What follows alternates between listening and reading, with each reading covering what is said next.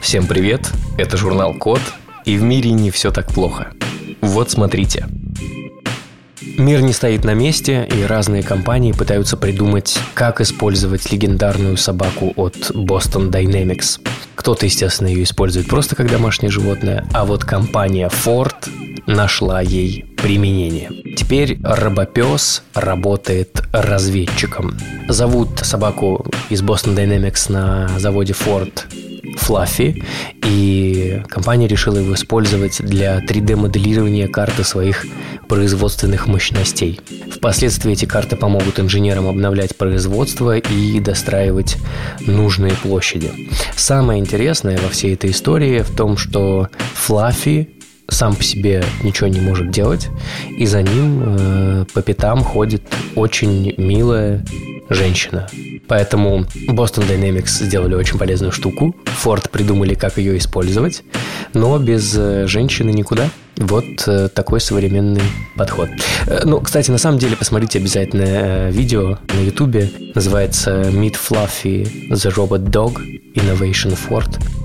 Там довольно интересно про то, как Флаффи разведывает и как это потом можно использовать на большом заводе Форда. В общем, крутая штука. Да здравствуют собаки Boston Dynamics. 16 и 19 ноября в Дарме в Северной Каролине пройдет симпозиум IEEE по основам компьютерных наук, и там будет презентована книга об односторонних функциях и сложности Колмогорова. Возможно, Рафаэль Пас, профессор компьютерных наук в Корнуэлле и соавтор книги об односторонних функциях и сложности Колмогорова, с помощью алгоритмической теории информации смогут защитить все данные в интернете, но это не точно, потому что, как заявляют авторы, возможно два решения проблемы. Возможно, получится придумать такой алгоритм, который сможет взломать абсолютно всю криптографию, все схемы шифрования и все цифровые подписи. Или получится найти такой алгоритм, который абсолютно точно защитит все данные в интернете. В общем, это все довольно интересно. Если вдруг эта тема вас интересует, обязательно почитайте статью в techexplore.com, можете найти ее на нашем сайте zakod.media и почитайте про сложности Колмогорова или колмогоровские сложности. Кажется, что это действительно сложно, но очень интересно. В медицинской школе Перельмана при Пенсильванском университете в Штатах придумали, как использовать ИИ для медицинского контроля приема опиоидных обезболивающих. Как это работает? После операции, когда людей порезали, зашили, что-то там удалили или наоборот добавили, пациенты довольно часто злоупотребляют обезболивающими, опиоидами. А это может довольно серьезный вред нанести их здоровью. И ученые придумали, как использовать ИИ чтобы это дело смягчить. Экспериментальной группе в постоперационный период начали отсылать текстовые сообщения определенного характера. В этих сообщениях было написано про то, что послеоперационная боль – это абсолютно нормально, не беспокойтесь, все под контролем. Сообщения специально не персонализировали, чтобы они были нейтральными, но и не были топорными. Для этого как раз и понадобилось ИИ. Исследование доказало эффективность такого подхода. Выбранная группа принимала в два раза меньше обезболивающего, чем такая же группа, которая не получала сообщения от чат-бота. Это позволяет снизить прием опиоидных обезболивающих в послеоперационный период и снимает дополнительную нагрузку на докторов. О чем это говорит? О том, что мы все еще очень сильно подвержены информационному фону, который существует вокруг нас, и мы все еще довольно четко и понятно реагируем на информацию, которую получаем. С другой стороны, искусственный интеллект потихоньку запоминает, как на нас правильно воздействовать. Возможно, скоро мы все бросим курить и пить, потому что будем получать соответствующие неперсонализированные сообщения. Время покажет.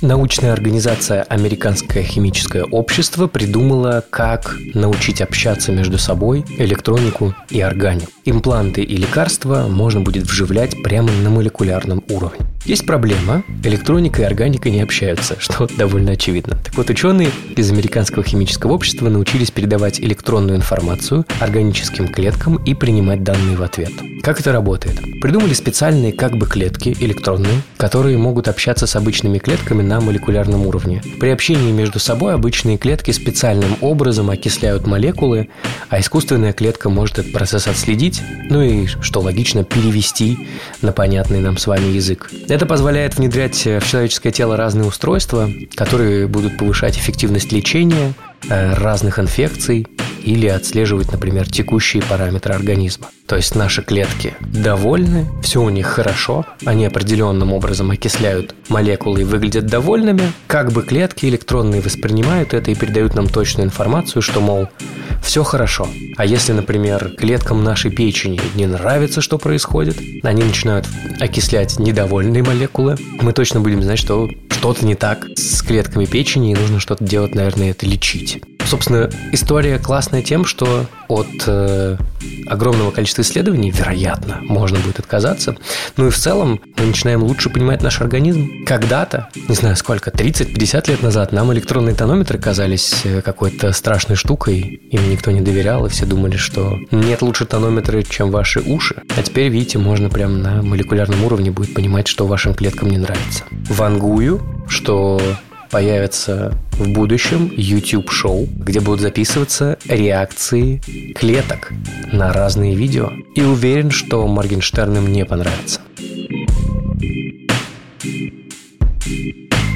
Исследователи из Корнельского университета в Штатах задумались о том, что пора бы изобрести справедливый поиск в интернете. В общем, современный поиск, Яндекс, Google и все, скорее всего, чем вы пользуетесь, не очень справедливо, потому что поисковые машины отдают определенным сайтам определенные места выдачи, потому что эти сайты, по их мнению, лучше. У них больше вес, они существуют давно, на конкретной статье люди проводят больше времени. Таким образом формируется некоторый рейтинг в выдаче. И каждый раз, когда мы задаем вопрос поисковику, он выдает нам список сайтов с ответом на этот запрос, ориентируясь на очень большое количество данных, в том числе на наши с вами предпочтения, потому что поиск уже давным-давно стал личным. И вот, э, собственно, ученые изобрели инструмент, который делает поисковую выдачу более справедливой, не влияя на ее релевантность. Этот метод называется FairCo, и при поиске он не отдает предпочтение ресурсам с уже высоким рейтингом, как это обычно происходит. Почему? Потому что никому не хочется оказываться на второй странице поиска, которую никогда никто не открывает, потому что 99% эм, кликов приходится всегда на первую страницу поиска. Например, такой алгоритм полезен в случае с поиском подходящих кандидатов для конкретной должности, потому что люди не виноваты, что машина поисковая их понизила. Или, например, во время поисков каких-то товаров. Мне кажется, что такие алгоритмы, как Fairco, могут положительно сказаться на электронной коммерции, потому что когда мы ищем с вами какой-то товар, хотим, не знаю, купить PlayStation, поисковая выдача для нас формируется исходя из сначала топа рекламной выдачи, потом сайтов с большим весом в поисковике, а на самом деле где-нибудь на восьмой странице нас ждет сайт, который выдается очень плохо, но там самая низкая цена и самое лучшее предложение на PlayStation. Так что посмотрим. Может быть, э, появится альтернативный поисковик и начнет активно конкурировать с Гуглом и с Яндексом. Хотя кого мы обманываем, скорее всего, они его купят.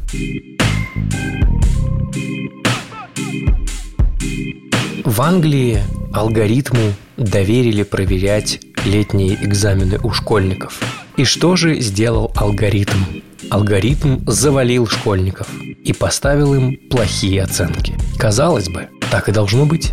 Казалось бы, все правда, школьники этого заслужили, но начались волнения. В общем, в Англии алгоритм, который оценивал результаты летних экзаменов, снизил оценки почти 40% учеников. Алгоритм учитывал не столько историю самого ученика, сколько репутацию школы или, например, является она платной и другие побочные данные. В итоге школьники из заведений с хорошей репутацией получили завышенные оценки, а всем остальным занизили. Сначала правительство заявило, что все в порядке, но после многочисленных ученических протестов результаты признали недействительными и будут разбираться. А ИИ накажут. Хотелось бы мне посмотреть, как они это будут делать. Наверное, отчитают чопорным английским голосом или научат делать что-нибудь что бесполезное. Но в целом это довольно прикольный прецедент, потому что явно в ближайшем будущем всякую рутинную работу, например, проверку домашних заданий или принятие экзаменов, которые можно принять без каких-то особых творческих заморочек,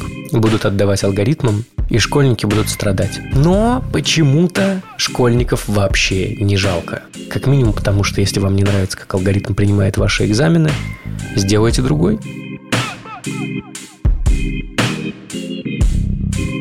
Spotify запустил микросайт с искусственным интеллектом, который общается с посетителями сайта на основе их интересов. В общем, стриминговый гигант запустил микросайт Alone With Me с персонализированной и-версией известного исполнителя The Weeknd. Правда, на сайте он представляет своим настоящим именем, предлагает послушать его музыку и все такое, и зовут его Эльбел Тесфае. Я протестировал эту штуку. Заходите на сайт. Э, с точки зрения визуала сделано все очень классно. С вами действительно общается э, The Weeknd. И э, вся эта история с микросайтом сделана на основе его альбома After Hours. И альбом-то на самом деле действительно очень классный. Не могу похвастаться тем, что слушал все песни с этого альбома, но я думаю, что вы все слушали или слышали песню Blinding Lights, потому что она была супер хитом. Ну, в общем, Abel приветствует вас, анализирует данные, когда вы слушали песни в его исполнении, знакомится с вами, выглядит э, одновременно красиво и крипово, и предлагает вам послушать еще одну песню. Тут э, особо нечего рассказывать, попробуйте просто сами, если вы вдруг пользователь Spotify. Зайдите на theweeknd.withspotify.com и проверьте, какую песню вам предложит послушать The Weeknd. Интересный experience. Ютубер Rich Rebuilds создал свой собственный CyberQuad. Карантин был сложным, нам было нечего делать, но рукастые ютуберы придумали, как провести время с толком.